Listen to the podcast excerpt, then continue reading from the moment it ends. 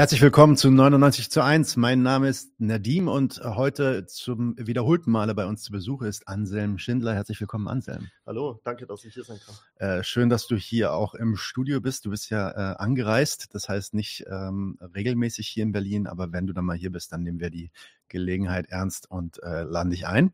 Ähm, heute wollen wir ein bisschen über Gas, Energieversorgung und die politischen Dimensionen sprechen. Ähm, bevor wir aber dazu kommen, äh, ein bisschen was zu dir.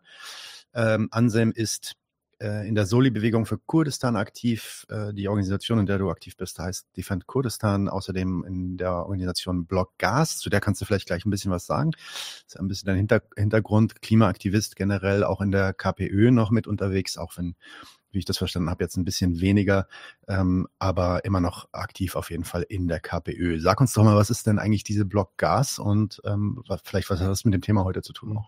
Also Block Gas ist ein Netzwerk. Äh, wir haben uns gegründet, um Protest zu organisieren gegen die European Gas Conference. Das ist eine mhm. Gaskonferenz, eine europäische, wie der Name schon sagt, die in Wien stattfindet regelmäßig, wo verschiedene äh, große Finanzakteure sich mit Leuten aus fossilen Unternehmen treffen teilweise auch mit Leuten mit Verbindungen zur Politik, um Gasdeals auszumachen, über die Köpfe der Leute hinweg ähm, mit massiven ähm, Klimaschaden folgen.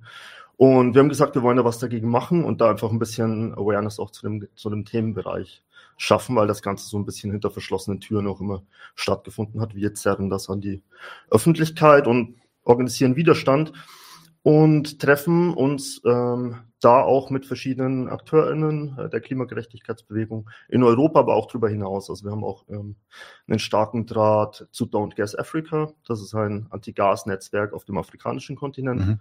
das da halt auch gegen so neokoloniale Ausbeutung durch die Gasinfrastruktur und durch die Gaskonzerne kämpft. Genau, da strecken wir über so ein bisschen die Fühler aus und werden auch diesen März jetzt wieder zum zweiten Mal gegen diese Gaskonferenz äh, protestieren. Okay, sehr gut, interessant. Ähm, genau, das ist ja auch unser Thema heute und da wollen wir so ein bisschen ja, abreißend reingehen. Energieversorgung, genauer gesagt Gas und den Ausbau dieser Gasimporte auch in Deutschland und Europa. Ähm, und vielleicht da direkt erstmal die erste Frage, ja, warum? Also ich meine, ihr habt ja sogar eine ganze Organisation gegründet, die sich da irgendwie mit Protesten und, und ähm, ja, Aktivismus äh, auf den Plan bringt, um da was gegen zu tun. Sag uns doch mal was zu diesem Gasausbau. Was passiert da eigentlich jetzt und was haben Linke dazu sagen? Warum, warum ist das eigentlich ein Problem für uns? Mhm. Der Ausbau von Gasinfrastruktur in Europa vor allem wird zurzeit und seit einigen Jahren schon, federführend auch immer wieder von den Grünen, als Brückentechnologie geframed. Brückentechnologie bedeutet, wir müssen das jetzt leider tun und in der Zukunft wollen wir dann die Energieversorgung komplett auf Erneuerbare umgestellt haben. Die Idee ist quasi, ähm, wir brauchen jetzt noch ein paar Jahre Gas und es wird dann behauptet, dieses Gas sei relativ ähm, sauber im Vergleich zu Öl und äh, Kohle vor allem. Das ist allerdings eine Lüge ähm, Ende Gelände, das Netzwerk, das mhm. wahrscheinlich auch die meisten ZuschauerInnen kennen, ähm, benutzen den Slogan, Dreck, äh, sauberes Gas ist eine dreckige Lüge. Die Fragestellung, warum das so ist, da muss man so ein bisschen, ich gehe jetzt nicht zu tief in die Physik, aber erstmal, was schon stimmt, ist, dass beim Verbrennen von Gas weitaus weniger CO2 entsteht, mhm. wie wenn man Kohle äh, oder Öl verbrennt. Und bei, diese, bei diesen Statistiken wird dann aber ausgespart, wo das Gas eigentlich herkommt und welche Emissionen ähm, bei der Produktion und beim Transport von ähm, äh, diesem Gas quasi entstehen, von diesem Erdgas. Im Englischen spricht man auch von, von Natural Gas, mhm. was sich dann auch immer schon so ein bisschen öko anhört, weil Natural drin vorkommt. Also mhm. Also es wird da viel auch mit diesem, also Biogas. Biogas, genau. genau. genau. dieses Framing macht einfach ganz viel aus, was bei den Leuten äh, für ein Bild entsteht. Und genau, da wird aber oft nicht mitgedacht, wo kommt das eigentlich her und, und wie wird das transportiert. Und da muss man feststellen, dass bei der Förderung von diesem Gas, von diesem Erdgas, ganz viel Methangas freigesetzt wird. Also Erdgas ähm, ist ein Gasgemisch, das vordergründig aber aus CH4 besteht.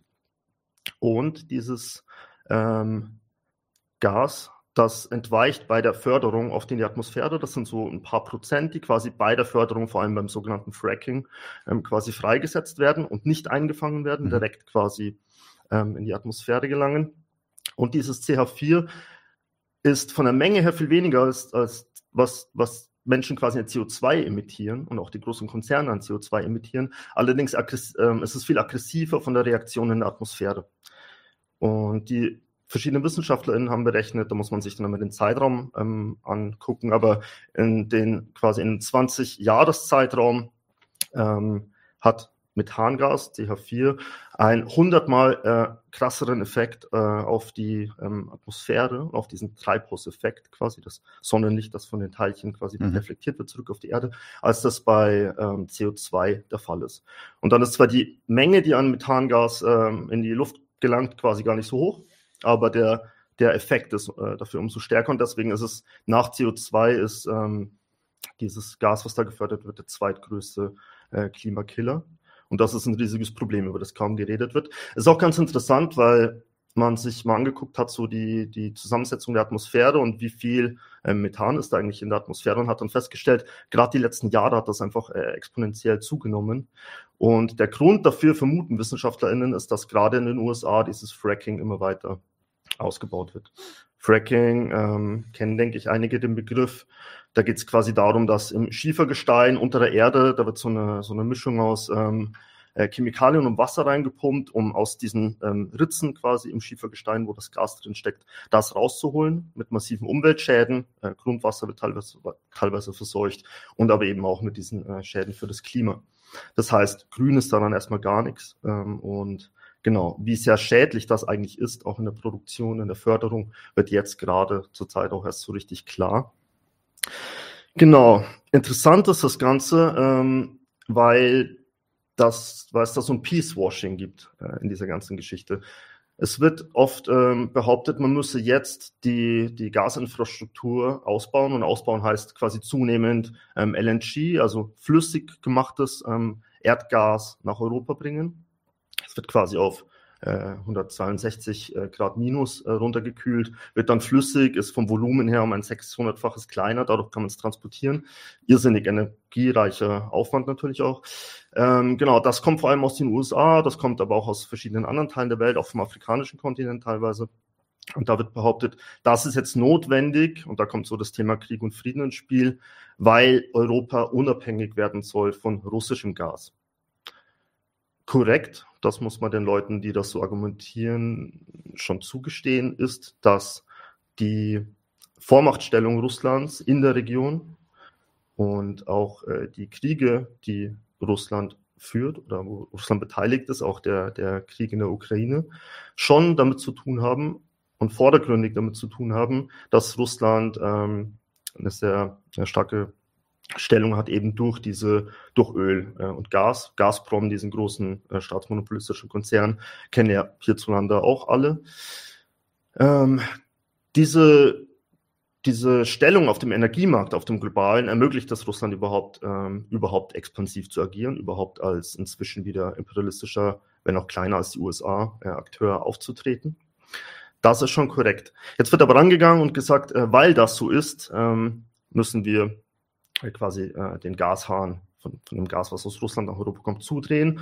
Ähm, genau, gab es ja auch die, die Sprengung von Nord Stream 2 beispielsweise, ohne mhm. da jetzt im äh, Detail drauf ähm, eingehen zu wollen. Ignoriert wird dabei, und deswegen würde ich es als Peace-Washing, also wie, wie Greenwashing als, als falsche, falsche Behauptung, dass das friedlich wäre, argumentiert wird, ähm, dann wir brauchen, wir holen jetzt das Gas aus den USA beispielsweise.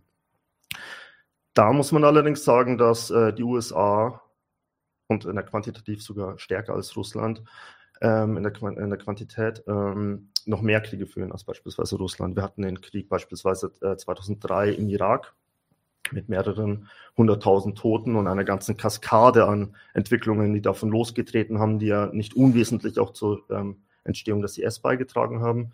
Und da waren natürlich fossile Konzerne ähm, ganz stark mit drin gehangen. Ähm, beispielsweise äh, Chevron, das ist einer der größten ähm, CO2-Emittenten, Treibhausgasemittenten der Welt.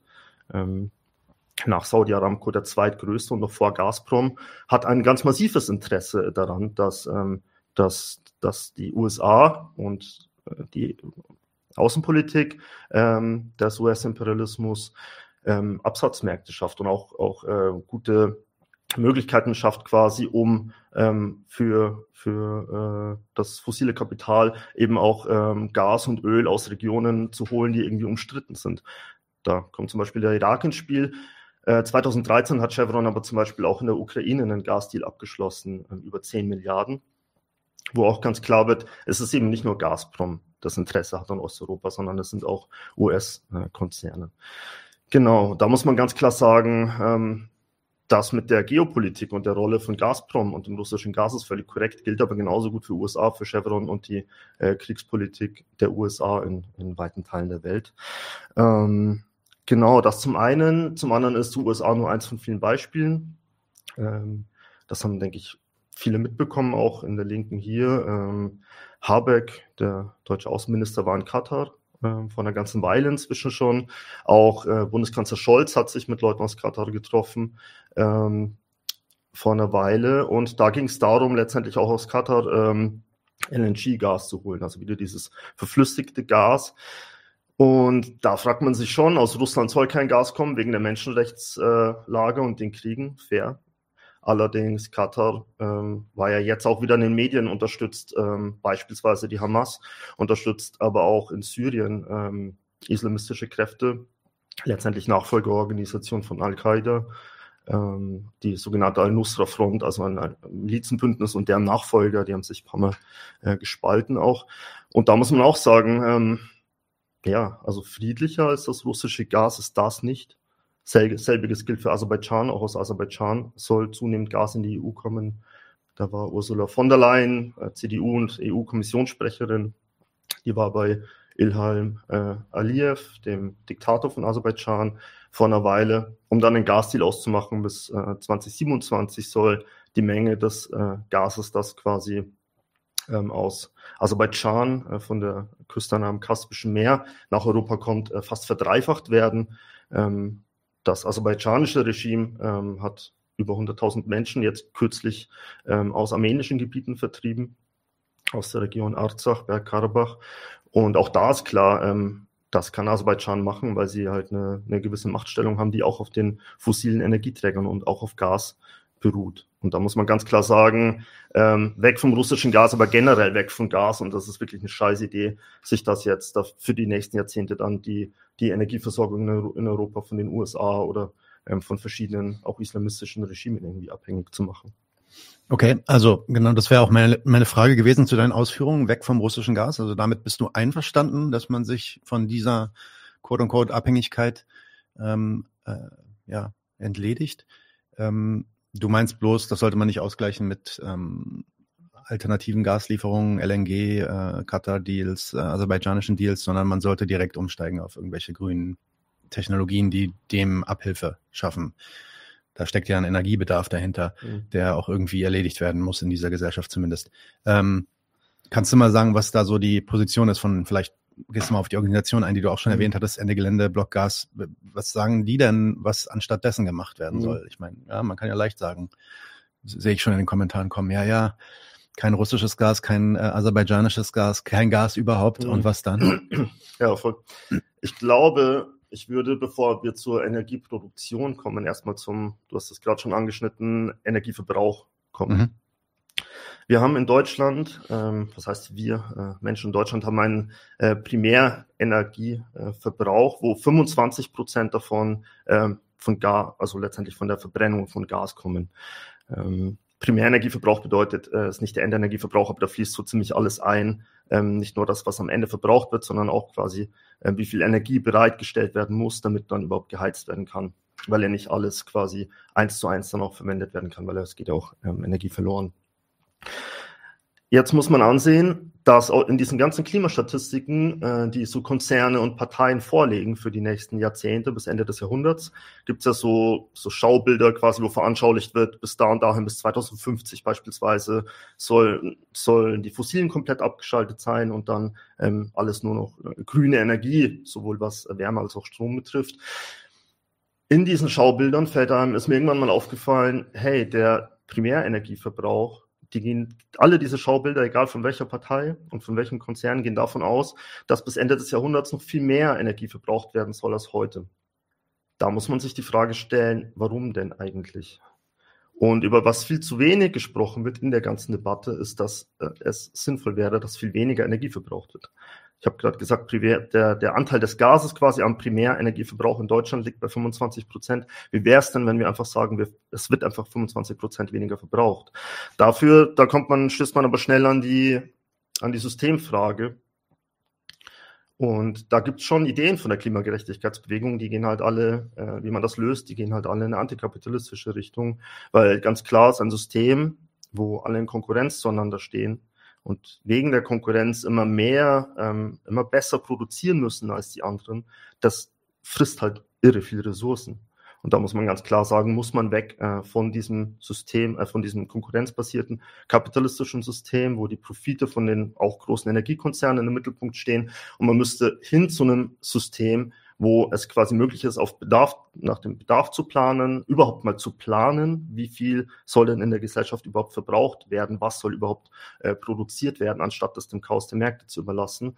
Und dann wäre es auch möglich, einfach den Energieverbrauch zu drosseln. Und es wäre ähm, möglich, äh, diese 25 Prozent, die gerade fürs Gas draufgehen, einfach einzusparen, wenn man bestimmte Industriezweige, die sowieso äh, gesellschaftlich fragwürdig sind, ähm, einfach äh, abschaltet oder, oder runterfährt. Natürlich so sozial gerecht, ohne dass jetzt irgendwie viele Leute den, die Arbeitsplätze verlieren. Aber auch dafür gibt es ja Ideen, wie so ein, eine sozial-ökologische Transformation eben auch aussehen könnte.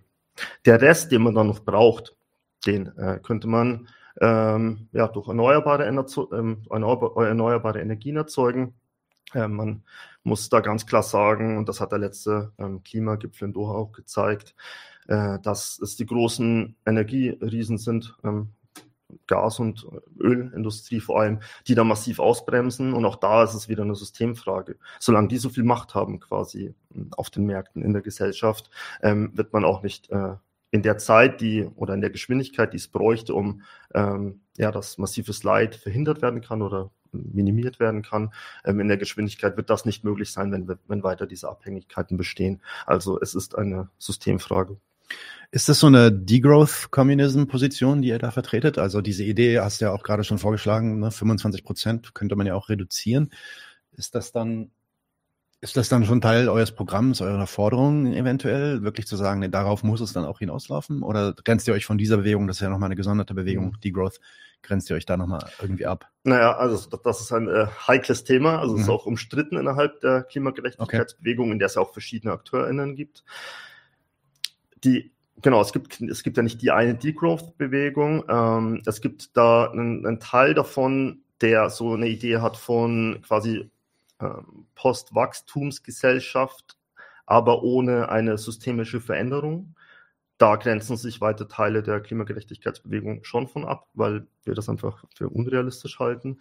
Ähm, und es muss die Systemfrage gestellt werden. Für mich ist aber auch klar, auch in einer bedarfsorientierten äh, Planwirtschaft, auch in einem wie auch immer gearteten sozialistischen System, wo es um den Bedarf äh, von den Menschen geht und nicht um die, um die Profite der Konzerne. Auch da wird man die Energie drosseln müssen, weil auch der, der, die, die, der systemische Wandel allein löst das ja nicht. Man hat ja trotzdem noch ähm, die, die äh, ja, beziehungsweise Gegebenheiten und die Physik lässt nicht mit sich diskutieren. Beziehungsweise der systemische Wandel, so wie ich das gerade von dir verstanden habe, würde der systemische Wandel doch selbst schon eigentlich die Drosselung Intos haben. Ne? Wenn, wenn es nicht mehr, wenn, wenn man nicht mehr irgendwie, weiß ich nicht, das billigste Plastik äh, aus, aus China irgendwie importiert, ähm, mhm. sondern äh, die Wirtschaft plant und diese Art von Profitinteressen auch gar nicht mehr zentral sind, dann äh, kann man sich vielleicht sogar einiges an Logistik sparen, an, an, an Transporten von irgendwelchen Sachen und was da an Energie alles drauf geht. Das ist korrekt. Ähm, ähm, korrekt ist halt aber auch, dass äh, beispielsweise das im, im sogenannten Realsozialismus, also in der DDR, die DDR war nicht grün. Ne? Also, mhm. weil aber natürlich auch äh, das Ganze nicht. Ähm, Was heißt grün? Du meinst, die war nicht klimaneutral? Die war definitiv nicht klimaneutral. Ja. Ja, okay. ähm, hat gab auch eine massive Umweltverschmutzung in der DDR beispielsweise, mhm. was aber den Grund hat, dass das ja gar nicht so fokussiert wurde. Also genau, es war in war der Systemkonkurrenz so, ja. ging es vordergründig um Produktivität. Mhm. Das Ziel war also gar nicht so unähnlich den Zielen im Kapitalismus, auch wenn man langfristig was anderes angestrebt hat.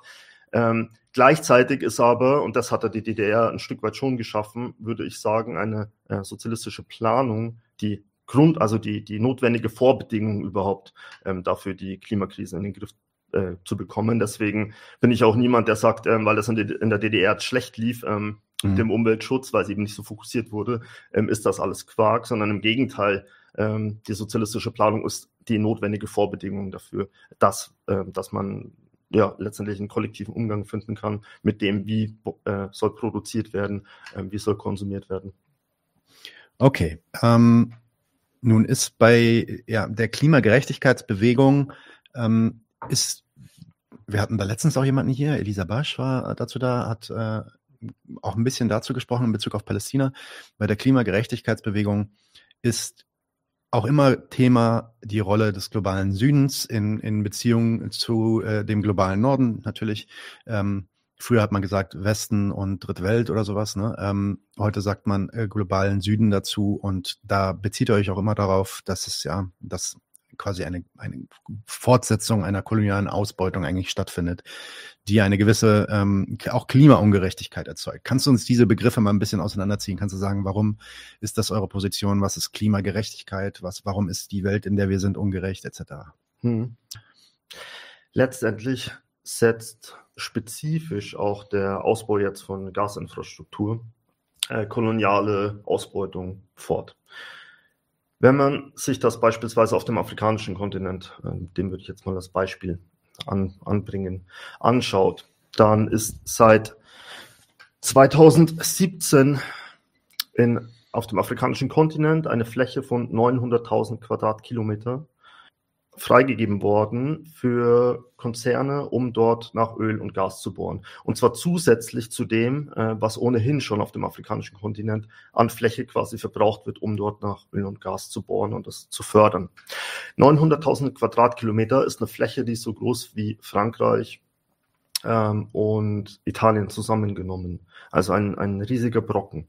Wenn man sich jetzt anschaut, was das für Konzerne sind, die dort jetzt auch gerade was, wenn es um die Gasdeals ähm, geht, aktiv werden. Dann sind das Firmen wie ExxonMobil, ExxonMobil beispielsweise aus den USA, es ist aber auch Total aus Frankreich, es ist Shell, es ist BP, also Firmen aus Großbritannien ich denke, die meisten, wenn, wenn sie diese Firmen hören, also es bei mir zumindest so, haben auch gleich ähm, das, das Bild von der, also von den Logos, das man von den Tankstellen äh, kennt im Sinn. Also es sind genau einfach Großkonzerne, die in unser aller Leben ja auch, auch eine gewisse Rolle spielen. Und das sind die Firmen, die Konzerne, die in Afrika aktiv werden. Das sind kaum afrikanische Firmen. Und das sind Firmen aus Ländern, also Großbritannien, ähm, Frankreich, teilweise aber auch ähm, aus dem deutschsprachigen Raum, die alle Kolonien hatten in, auf dem afrikanischen Kontinent. Und oft sind es ähm, die Länder, deren Konzerne dort aktiv sind, die ähm, genau in den, den afrikanischen Ländern jetzt aktiv werden, was ehemals Kolonie war. Und das sieht man ganz eindeutig, das ist halt eine, eine Fortsetzung, weil für die Menschen dort vor Ort nicht viel dabei rumkommt. Also es äh, werden teilweise Leute auch vertrieben, zwangsenteignet. Es werden Leuten Arbeitsplätze versprochen, die dann teilweise nie kommen. Ähm, und dann steht ein massiver Schaden. Gleichzeitig sehen wir, dass auf dem afrikanischen Kontinent 600.000 Menschen keinen Zugang zur Elektrizität haben. Obwohl dort ja so viele, so viel Energie eigentlich ähm, unter, dem, unter der Erde liegt, ähm, sind ganz viele AfrikanerInnen, eben 600.000, ähm, 600 Millionen, nicht 1000. Ich sagen, so viel ja, ist das gar nicht. Ja. so viel ist das gar nicht. Millionen, das ist die, eher die Zahl, die in Deutschland von ja. Energiearmut betroffen sind. Genau, 600 Millionen Menschen ähm, abgeschnitten halt letztendlich davon, dass sie Energie verwenden können. Ich hatte so einen Aha-Moment, als ich mir mal angeschaut habe, das äh, Energienetz, also die, die Verläufe von den Pipelines für Öl und Gas auf dem afrikanischen Kontinent. Und da sieht man, dass die alle Richtung äh, oder ganz viele davon Richtung Küste laufen. Warum? Weil von dort aus letztendlich ähm, das Öl und dann auch das Gas, was in LNG-Gas umgewandelt wird, äh, verschifft wird. Ähm, und zwar Richtung äh, globaler Norden. Ähm, die Leute haben dann nichts davon oder sehr wenig davon, sonst wären nicht so viele Leute von Energie abgeschnitten. Und da würde ich sagen, das ist eine ähm, ganz klassisch äh, neokoloniale Form äh, von Ausbeutung. Und das ist klimaungerecht, weil die Menschen dort den, den, das größte, quasi die, die größten negativen Effekte haben ähm, von der Fixierung quasi auf fossile Energieträger. Äh, Beispiel äh, Mosambik, also ein, ein Land äh, an der südöstlichen äh, Küste von Afrika, ähm, westlich von Madagaskar und nördlich von ähm, Südafrika gelegen. Ähm, dort wurden mehrere Zehntausend Menschen vertrieben in den letzten Jahren. Mhm. Ähm, dafür, dass letztendlich westliche Konzerne ähm, dort jetzt nicht nur Öl, sondern auch an die, an die Gasfelder letztendlich rankommen ähm, Fischer und Landwirte wurden äh, letztendlich von den Gebieten, wo sie wirtschaftlich tätig sind, äh, abgeschnitten. Da wird einfach systematisch Lebensgrundlage von Menschen zerstört, mit dem großen Ausblick, ihr bekommt dann alle Jobs etc. pp. Die Realität zeigt aber, dass das ganz oft äh, nicht passiert. Die Menschen ihre Lebensgrundlage beraubt, beraubt werden, damit und dann letztendlich äh, der globale Norden ähm, davon profitiert. Da natürlich wieder nicht alles, sondern es ist auch da ein Klassenverhältnis, auch im globalen Norden, der kein monolithischer Block ist ist, sondern auch da halt vor allem die großen Konzerne die dann äh, davon äh, profitieren. Genau, und das zum einen und zum anderen ist das Ganze eine massive Klimaungerechtigkeit, weil nicht nur von der Förderung der fossilen Energieträger, sondern auch vom äh, Resultat ihrer Verbrennung, also von der Klimakrise, diese Menschen umso stärker betroffen sind, weil sie viel weniger äh, ökonomische Möglichkeiten haben, sich auch äh, zu schützen äh, vor den Auswirkungen der Klimakrise und weil natürlich der globale Süden, wo es ohnehin schon heißer ist, wo tendenziell, kommt auf das Land drauf an, äh, ohnehin schon weniger Trinkwasser zur Verfügung steht, natürlich nochmal ähm, viel stärker auch betroffen ist von den Folgen der Klimakrise. Das heißt, auf Deutsch gesagt, die Leute haben gleich auf doppelt die Arschkarte. Es gibt einige wenige, die davon profitieren, auch auf dem afrikanischen Kontinent, auch in Asien, auch in äh, Südamerika, also alles Gebiete, wo viel fossile Energieträger herkommen. Das gibt auch so eine Mini-Kompressorenklasse quasi von Leuten, die mit den westlichen Konzernen zusammenarbeiten. Das Gros der Leute hat aber nichts davon.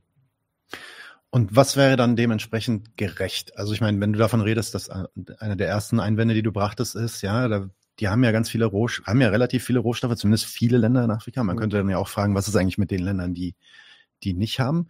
Ähm, ist das dann gerecht? Wie die unterwegs sind. Aber nehmen wir mal jetzt so ein Land wie Mosambik oder so, die haben ja offensichtlich Rohstoffe, die auch für internationale Firmen da interessant sind. Ist dann der Ansatz, den ihr fahrt, zu sagen, ja, gerecht wäre jetzt zum Beispiel, wenn die ihre Rohstoffe für ihren eigenen Wohlstand nutzen können, für ihre eigene Energieversorgung nutzen können. Ist das das, wofür ihr euch einsetzt? Oder was ist, was, sagen wir, was ist das Positive, für, für das sich die Klimagerechtigkeitsbewegung einsetzt? Was ist diese Gerechtigkeit? Wann wäre diese Situation gerecht? Hm. Ich meine, die Frage der Gerechtigkeit ist halt auch immer eine, eine graduelle äh, Angelegenheit, auch ein umkämpfter äh, Begriff. Ähm, was nicht das Ziel sein sollte, ist, dass ähm, dann halt andere Länder, nämlich die des globalen Südens, vordergründig davon profitieren und das dann verbrennen, ähm, weil ja auch dann die Klimakrise weitergeht und trotzdem Menschen im globalen Süden, auch wenn das von den eigenen Regierungen quasi ähm, genutzt wird und von mhm. den eigenen Konzernen genutzt wird, ähm, ja auch trotzdem die Menschen unter den Folgen der Klimakrise leiden im mhm. globalen Süden. Also gerecht ist auch, ähm, auch daran nichts. Äh, wir orientieren uns ähm, letztendlich, was die Forderungen und die Ideen betrifft, an äh, unseren Genossinnen im globalen Süden. Ähm, wir arbeiten, das habe ich ja zum Eingang schon gesagt, äh, stark auch mit ähm, Netzwerken wie Don't Gas Africa zusammen, wo ja im, Na im, Namen schon drin steckt, verwendet Afrika nicht für Gas. Das ist mhm. ein panafrikanisches ähm, Netzwerk, wo Leute aus verschiedenen Ländern ähm, gegen den Ausbau von Gasinfrastruktur kämpfen. Und die sagen, ähm, es gäbe in afrikanischen Ländern halt auch viele Möglichkeiten, Energie erneuerbar zu erzeugen.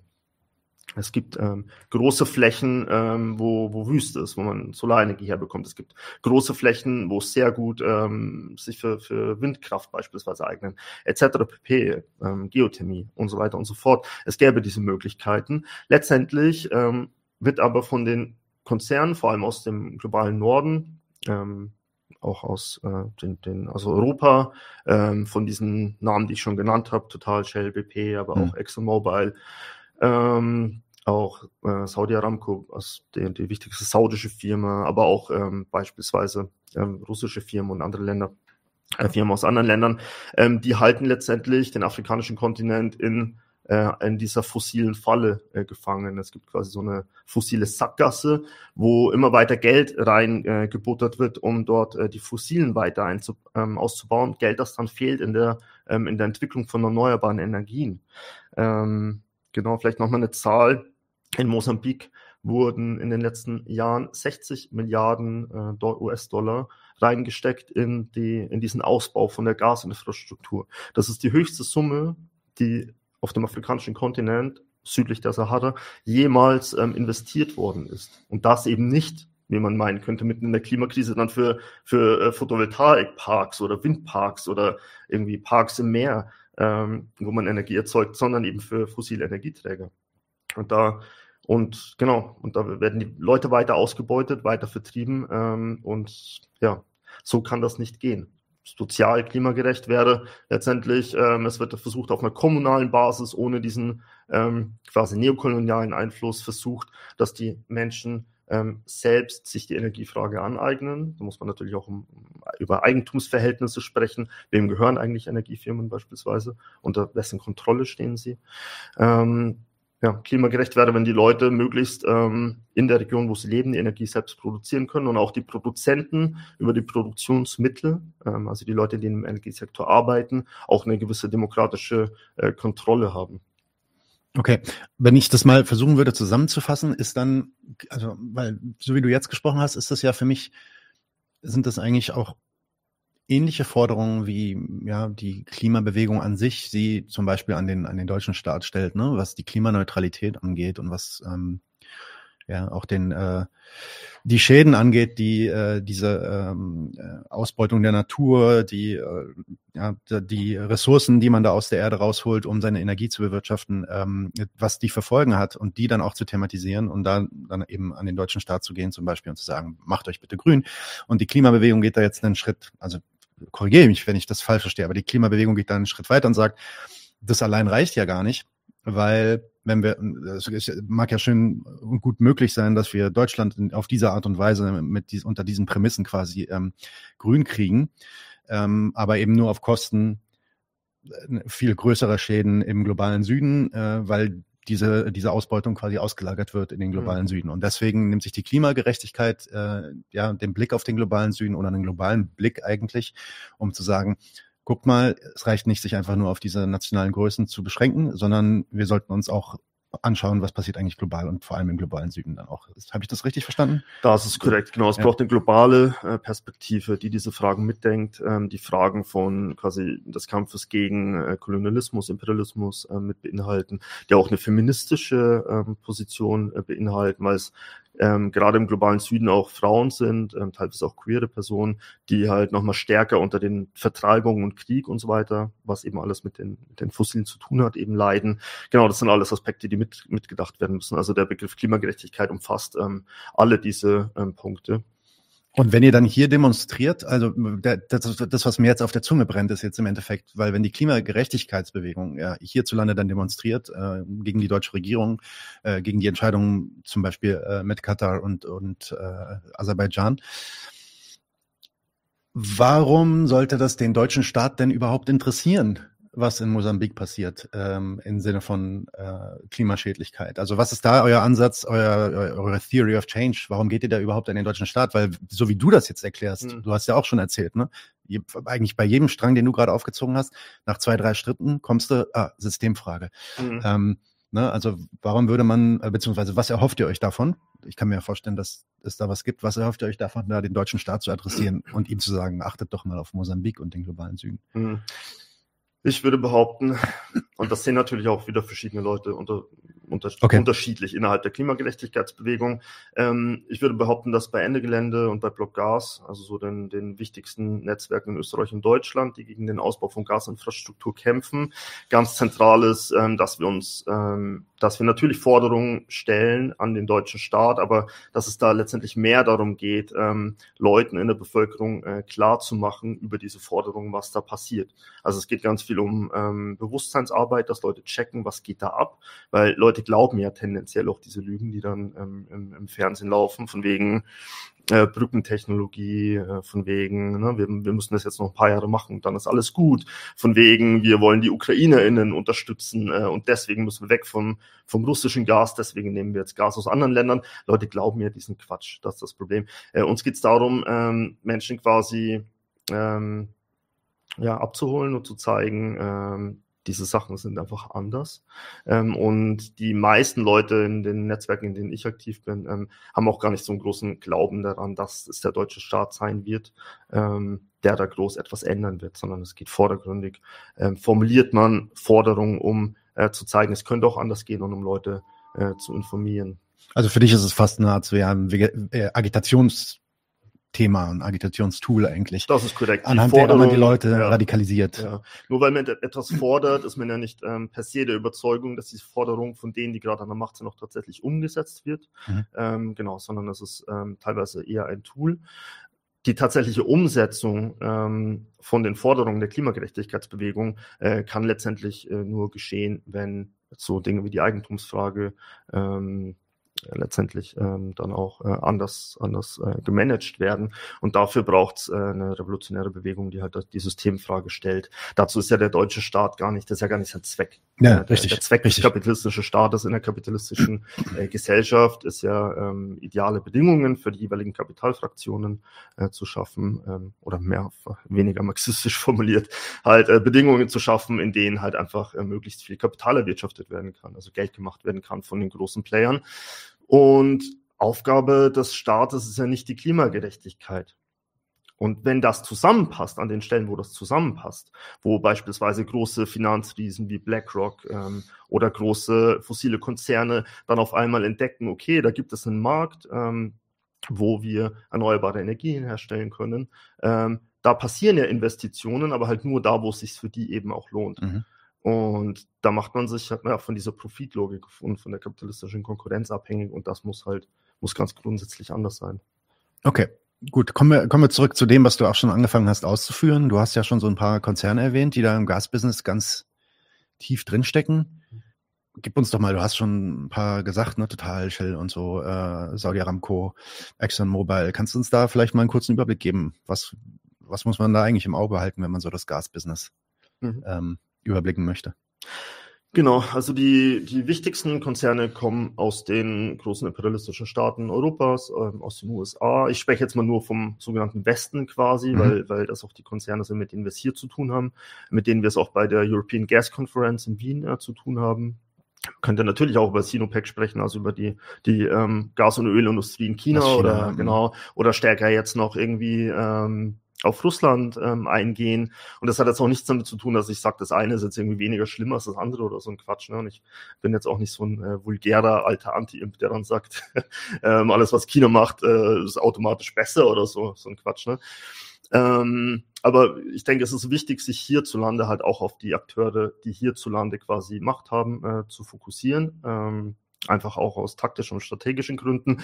Ähm, Genau, und das sind äh, die Konzerne, die ich schon genannt habe am Gasmarkt, also ExxonMobil, Total, Shell, BP. Was aber spannend auch ist, ähm, und Saudi Aramco natürlich, Saudi-Arabien, was ja tendenziell schon noch eher zu dem quasi US-Machtblock mhm. äh, gezählt werden kann. Das sind so die großen ähm, Umweltsäue quasi. Ähm, was aber wichtig ist, und das ist uns im Rahmen der Proteste gegen die European Gas Conference in Wien dann bewusst geworden, was eigentlich so Investmentmanagement-Firmen dafür eine riesige Rolle spielen. Wenn man, wenn man sich anguckt, quasi im Portfolio von der äh, European Gas Conference, quasi bei den Speakers, die da auftreten, das sind natürlich Leute von den, also klassische Unternehmensvertreter, klassische Lobbyisten von den Öl- und Gasriesen. Äh, Allerdings sind da eben auch Leute von BlackRock, von Vanguard, von State Street, also von den großen äh, Finanzkonzernen und von den großen Banken. Auch ähm, die Deutsche Bank beispielsweise ist äh, sehr beteiligt an vielen von diesen Projekten. Warum ist das wichtig? Weil letztendlich die fossilen Konzerne gar nicht so viel Geld auf der hohen Kante haben, als dass sie jetzt mal eben in Mosambik irgendwie 60 Milliarden da, da reinstecken können, um da mal ordentlich äh, Gasinfrastruktur auszubauen, sondern die sind ja abhängig letztendlich vom Finanzkapital es gibt da diese, diese Verschmelzung eben auch und über Aktionärstrukturen eben auch ein Verwachsen quasi von diesem Industrie- ähm, und Bankkapital. Ähm, genau, und diese finanzkapitalistischen ähm, Akteure ähm, spielen eine große Rolle, weil sie letztendlich den Ausbau von Infrastruktur überhaupt erst möglich machen, dadurch, dass sie die Kredite geben. Ähm, kein Ölkonzern, Gaskonzern der Welt hätte die Möglichkeit, so Riesenprojekte zu bauen, auch LNG-Terminals beispielsweise in Deutschland ähm, jetzt äh, in Rügen beispielsweise oder in Rostock oder in anderen ähm, Teilen von Deutschland, wo auch protestiert wurde, auch von Ende Gelände gegen diesen LNG-Terminal-Ausbau. Das wäre alles nicht möglich ohne diesen, diese großen, diese Finanzindustrie, weil es da um Milliarden geht. Und jetzt ist natürlich der Punkt, die kommen dann zur European Gas Conference oder zu anderen Konferenzen, um sich da mit Lobbyisten quasi von den fossilen Konzernen zu treffen. Und die erwarten sich ja dann ähm, hohe Renditen, die erwarten sich, dass da über teilweise Jahrzehnte da noch Geld reinkommt, weil man gibt ja nicht mal eben ein paar Millionen aus. Ähm, das hat sich ja, das rechnet sich ja nicht in einem Zeitraum von ein, zwei, drei Jahren, sondern da geht es um Jahrzehnte. Das heißt, die Deals, die jetzt gemacht werden, die, die fangen, die halten uns in einem fossilen Lock-in fest und das über die nächsten Jahrzehnte. Ähm, und deswegen muss man da halt auch gucken, okay, was sind äh, wer, wer sind da die Akteure? Und das ist ganz interessant, weil die Klimabewegung ist halt gut drin, ähm, sich halt auf die ja, Konzerne drauf zu stürzen, die irgendwie Öl fördern und Gas, weil es da ja so offensichtlich ist. Genau, und zunehmend kommt man eben aber drauf halt, dass man auch ja, die, die Finanzierung dieser ganzen Projekte sich anschauen muss, weil sich das durchaus auch äh, lohnt und letztendlich man dort auch einen, einen Hebel ansetzen kann, wenn man versucht, irgendwie da Druck auszuüben. Okay, erzähl doch mal, mach doch mal direkt weiter und erzähl mal ein bisschen mehr was zu, äh, zu dieser Gaskonferenz. Ähm, da seid ihr, das ist ja auch Thema bei euch. Im März findet die wieder statt, auch wieder in Wien. Ähm, was besprechen die da eigentlich? Also du hast schon gesagt, wer da so zusammenkommt und ähm, dass da auch Lobbyisten unterwegs sind und so weiter. Aber was wird auf dieser Konferenz eigentlich besprochen und was ist dann eure Aktion auch vielleicht oder eure Einstellung bezüglich dieser Konferenz? Hm. Was da besprochen wird, und das ist Teil des äh, Problems, ist ganz oft unklar, weil diese Konferenz weitestgehend unter Ausschluss der Öffentlichkeit passiert ist. Und das ist schon mal so ein Hint ähm, dafür, was dort passiert. Weil eigentlich versuchen also scheuen Großkonzerne ja nicht die Öffentlichkeit. Die bespielen uns ja den ganzen Tag irgendwie mit, mit im Fernsehen und im Internet und am Handy und überall mit ihrer Werbung. Eigentlich suchen die ja das Licht der Öffentlichkeit. Bei dieser Konferenz allerdings nicht. Die letzten Jahre lief das völlig ohne Protest, völlig ohne, ohne größere Medienaufmerksamkeit. Teilweise waren Journalistinnen auch gar nicht eingeladen oder haben, haben gar keine Akkreditierung bekommen für die Konferenz. Warum? Weil dort äh, Dinge beschlossen werden, die auch wenn man sich nicht so tief mit der Thematik auskennt, eher unbeliebt sind. Nämlich diese ganzen dreckigen Deals für Öl und Gas, wo vielen Leuten, ohne sich ähm, intensiv damit zu beschäftigen, ganz intuitiv klar ist, okay, das, was da passiert ist, vielleicht was die Klimakrise betrifft, auch was die Energiepreise beispielsweise betrifft, haben wir noch gar nicht drüber gesprochen, ähm, gar nicht so toll. Ähm, deswegen ähm, ist unser erstes Anliegen auch, überhaupt mal aufmerksam zu machen, dass diese Konferenz passieren dass diese Konferenz passiert in Wien ähm, und da halt ähm, Leute zu mobilisieren, um dagegen zu protestieren, um überhaupt quasi mal ja, Aufmerksamkeit zu schaffen und Bewusstsein zu schaffen ähm, für das, ähm, was da letztendlich passiert. Und genau, oft ist ein bisschen unklar, ähm, was da für Projekte tatsächlich dann beschlossen werden. Ähm, wichtig bei dieser äh, Konferenz ist die OMV, das ist der, die äh, österreichische Mineralölverwaltung, heißt der Name. Der Name ist schon ein bisschen alt, deswegen klingt es auch so ähm, altbacken. Und da kommt Gas auch noch gar nicht drin vor, obwohl die OMV ein, ein wichtiger Player auf dem Gasmarkt auch ist. Die OMV hat ähm, traditionell sehr starke Bindung nach Russland. Österreich war dadurch, dass es formell neutral ist, auch ähm, nicht ganz so sehr in Stellung gebracht äh, gegen den Ostblock und gegen die Sowjetunion und hatte mit Russland ähm, immer ganz gute Beziehungen auch äh, wirtschaftlicher Art und die OMV hat da schon traditionell auch zur Zeit der Sowjetunion ähm, schon eine wichtige Rolle gespielt, ähm, spielt es auch heute noch. Also so ähm, Österreich ist immer noch zu 80 Prozent von russischen Gasimporten im Gegensatz zu Deutschland und anderen Ländern der EU abhängig. Und Österreich streckt aber auch die Fühler aus in andere Gegenden Beispielsweise ähm, macht die OMV mit der rumänischen OMV-Tochter ähm, gemeinsam ein Projekt, das heißt Neptun Deep. Da geht es ähm, äh, um die Küste Rumäniens, wo vor der Küste ähm, Rumäniens quasi ähm, äh, Ölplattformen entstehen. Ähm, genau, auch die, die OMV ist ein, ein wichtiger Player und ist auch Gastgeberin dieser Konferenz. Also es ist nicht nur, dass da Lobbyistinnen irgendwie rumhampeln oder so, und, sondern es ist ein, ein, ein Event von Konzernen für Konzerne, eben unter ja, wenig, wenig Möglichkeiten darauf überhaupt Einfluss zu nehmen. Ähm, ist auch ganz lustig, wie bei vielen so Konferenzen ist eigentlich der Ausschlussgrund schon, ob man teilnehmen kann oder nicht, das Geld, weil diese mhm. Tickets einfach schweineteuer sind und das, sich die in einem Luxushotel treffen. Die brauchen auch gar nicht mal sagen, ähm, wir gucken uns ähm, ne, also die Gästeliste an und schauen, wer da rein darf oder nicht, sondern der, der Preis entscheidet schon. Natural Selection. genau, genau, das ist natürlich Auslese. Mhm. Ähm, als Aktivist äh, würde, würde das Geld schon mal gar nicht reichen, um da überhaupt äh, dran teilnehmen zu können. Und gewünscht wäre das sowieso nicht, weil es halt genau nicht um, um irgendwie darum geht, das sinnvoll was weiterzubringen, sondern halt um die Profite der Konzerne.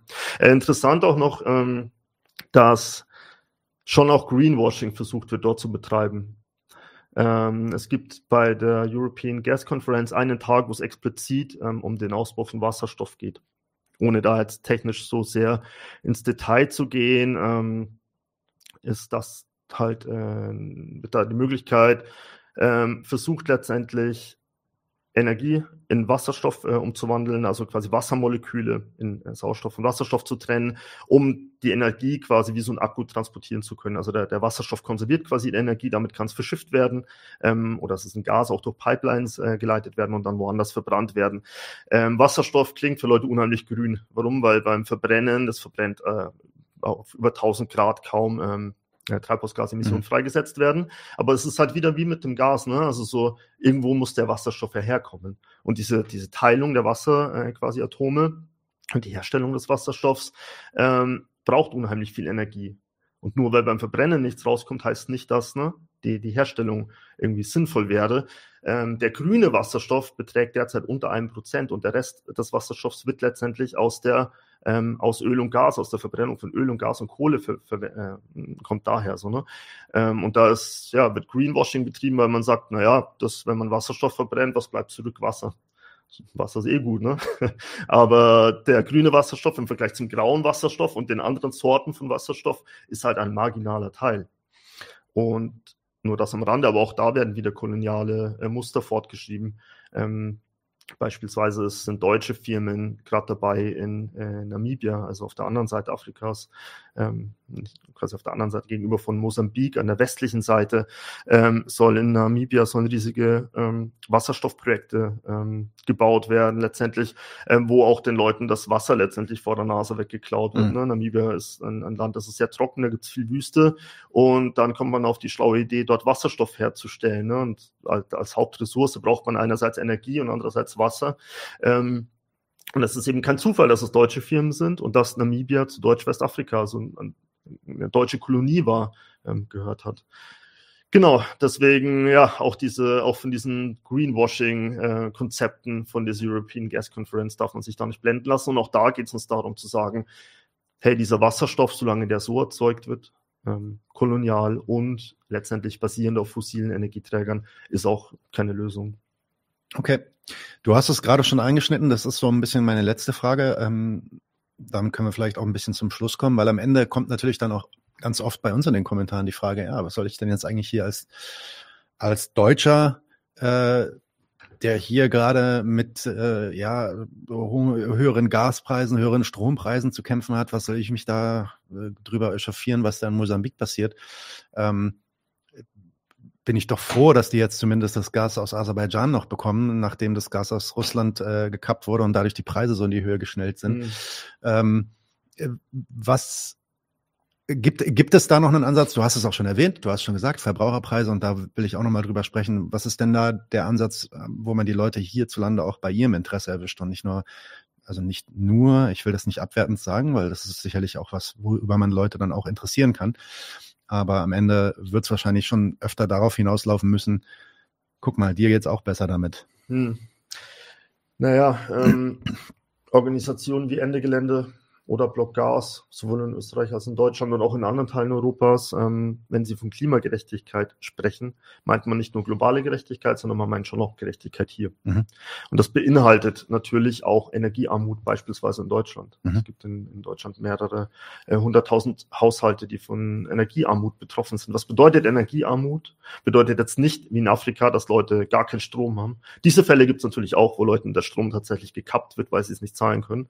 Aber bedeutet, äh, ähm, dass Leute Angst haben müssen, wenn sie heizen. Ne? Also und ich kenne das auch aus meinem Umfeld. Ja, ich kenne das, äh, weil sie immer, weil Leute immer denken, naja, irgendwie Studis haben sind alle Kids von reichen Eltern. Das ist ja, ist ja Quatsch. Also, ne? Es gibt Studis, die arbeiten prekär, ähm, haben wenig Zeit, weil Studieren ja nicht mehr so wie früher irgendwie so ein Spaß wäre, den man nebenbei macht, sondern auch sehr hart sein kann.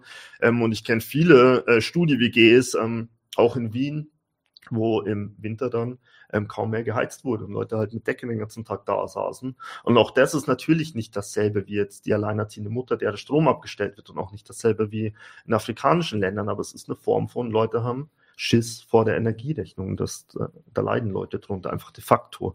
Und das jetzt nicht nur in den allerärmsten Teilen nur äh, der Bevölkerung. Und auch das ist äh, Klimaungerechtigkeit. Und da versuchen wir die Leute abzuholen an diesem Punkt. Und da gab es bei den Protesten von Ende Gelände, von Blockgas, auch bei anderen, immer wieder halt die Versuche, auch diese ähm, Themenbereiche zu adressieren, auch da Leute irgendwie ähm, anzusprechen, weil ja oft ähm, gerade von rechten und liberalen Akteuren die äh, Klima- und Umweltthemen gegen soziale Fragen ausgespielt werden. Das ist ja das Game der AfD, dass sie sagen, ähm, hier Klima und, und grüne grüne Sachen so. Ähm, Bio, was weiß ich was. Und hier die, das, das finden wir scheiße, weil das äh, ist gegen die kleinen Leute. Und da haben die Grünen leider auch ihren, ihren Beitrag dazu äh, geleistet, dieses Bild halt ein Stück weit auch zu erfüllen und äh, der AfD damit in die Hände gespielt. Wir sagen ganz klar, das sind nicht zwei verschiedene Dinge sondern wenn wir, wenn wir ein anderes Energiesystem wollen, dann müssen wir, brauchen wir ein faires Energiesystem auch für die Menschen hierzulande. Und da ist ganz klar, dass wir über die Eigentumsfrage sprechen müssen.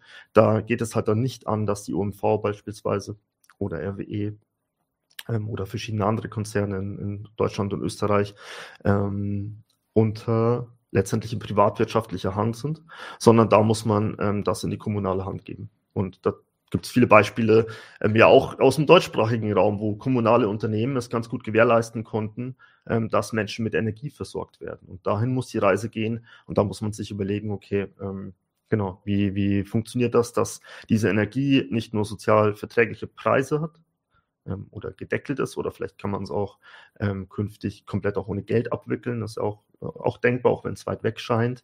Ähm, genau, sondern es geht auch darum, quasi das Ganze ähm, äh, ökologisch verträglich zu machen. Und auch da bietet sich eine kleinteilige Struktur wie ein kommunales Energieunternehmen halt besser an. Weil wenn du so Großkraftwerke hast, ähm, da steckt ja eine riesige Infrastruktur dahinter. Ne? Also so äh, die großen ähm, Gasfelder und dann, da muss in riesigen Anlagen dieses Gas verflüssigt werden, auf riesigen Tankschiffen dann irgendwie nach Europa verschifft werden, dort ähm, quasi regasifiziert werden, also das Flüssige in den, in den gasförmigen Zustand wieder äh, versetzt werden. Ähm, oder auch wenn es um Kohlekraft beispielsweise geht, äh, riesige Löcher in der Erde ne, mit riesigen Schaufelradbaggern. Ähm, diese, diese fossile Art und Weise, quasi Energie zu erzeugen, hat halt auch mit riesigen Unternehmensstrukturen zu tun. Wenn man jetzt an, an ähm, kleinteiligere ökologische Art und Weise Energie zu erzeugen denkt, ähm, beispielsweise äh, Windparks, beispielsweise Geothermie, beispielsweise auch äh, Biogasanlagen etc. pp. Ähm, dann ist das natürlich in kommunaler Hand gut aufgenommen, weil man diese ganzen riesigen Anlagen überhaupt nicht braucht. Also da geht es auch um die Frage, ne, wie ähm, zentral oder dezentral ähm, sollte ähm, Energieversorgung organisiert sein. Und ich glaube, dass man mit diesen Fragen, und du hast schon recht, ne? Also viele Leute werden sagen, äh, scheiß auf äh, Namibia oder, oder Mosambik oder so, was hat das mit mir zu tun? Ich habe hier meine eigenen Sorgen, weil ich nicht weiß, wie ich im Supermarkt einkaufen soll oder wie ich heizen soll. Ähm, also fair kann man, kann man bis zum gewissen Grad nachvollziehen, dass Leute solche Reaktionen haben. Ähm, ich würde auch gar nicht moralisieren oder so. Ne? Mhm. Es ist einfach nachvollziehbar, dass Leute das so sehen. Ähm, Gleichzeitig, genau, kann man die Leute auch abholen mit dieser Idee von kommunale grüne Energieversorgung, ähm, wo vernünftige Verbraucherpreise oder perspektivisch vielleicht auch einfach äh, sowas wie eine Energiegrundsicherung geschaffen werden kann, wo quasi ein gewisser, gewisses Maß an Energie, das die Haushalte brauchen, einfach auch ähm, kommunal organisiert zur Verfügung gestellt wird. Und ich glaube, mit solchen Ideen von ähm, Energiegerechtigkeit, von Klimagerechtigkeit kann man schon auch hier Menschen überzeugen. Okay. Ich glaube, ich habe alles erwischt. Ähm, Gibt es noch irgendwas, wo, was du noch besprechen wolltest? Ich glaube, es ist rund, oder? Ich fand es auch gut. Ja. Gut, dann mache ich jetzt meine Abschlussworte. Okay, also vielen Dank, Anselm, dass du hier warst. Äh, eine gute, einen guten Überblick über die Klimagerechtigkeitsbewegung und das Thema Gas und äh, Gasimporte auch nach Deutschland und Europa und jederzeit immer wieder. Sehr gerne. Schaut gerne auf den Homepages von äh, Block Gas und von Elle Gelände natürlich. Hier unten vorbei. in der Beschreibung findet ihr Links dazu, wenn Sie Anselm, wenn Sie mir Anselm zeitnah schickt, dann packe ich sie da drunter. Danke. Und genau, vielen Dank fürs Zuhören, vielen Dank fürs Mitschreiben im Chat und Kommentaren und bis bald. Leute, wir brauchen eure Hilfe. Wenn euch dieses Video gefallen hat, klickt auf Like, abonniert den Kanal und vergesst nicht das Glöckchen zu drücken, damit ihr benachrichtigt werdet, wenn wir neuen Content droppen. Außerdem solltet ihr uns überall folgen, wo wir verfügbar sind. Das ist Facebook, Instagram, Twitter und Twitch. Und wenn wir irgendwelche Ankündigungen machen oder Posts, dann shared, was das Zeug hält. Gebt uns all eure Liebe. Wir haben mittlerweile ziemlich signifikante Kosten. Wenn ihr es euch irgendwie leisten könnt, unterstützt uns doch auf Patreon. Dann kommt ihr auch in den Genuss verschiedener Vorteile, wie zum Beispiel Zugang zu unserer Discord-Community oder Zugang zu den ultrageheimen Patreon-Episoden, die wir dort posten. Außerdem könnt ihr uns natürlich auch über PayPal Spenden zukommen lassen. Außerdem haben wir mittlerweile einen eigenen Online-Shop. Das heißt, wenn ihr euch immer noch fragt, was ihr euren Lieben zu Weihnachten, Ostern oder sonst wie schenken könnt, geht dorthin und kauft duftes Merch. Alle Links dazu hier in der Beschreibung oder auch auf unserer Webseite 99 zu 1.de. Vielen Dank fürs Dabeisein, danke für die Unterstützung und wir sehen uns in diesem Theater.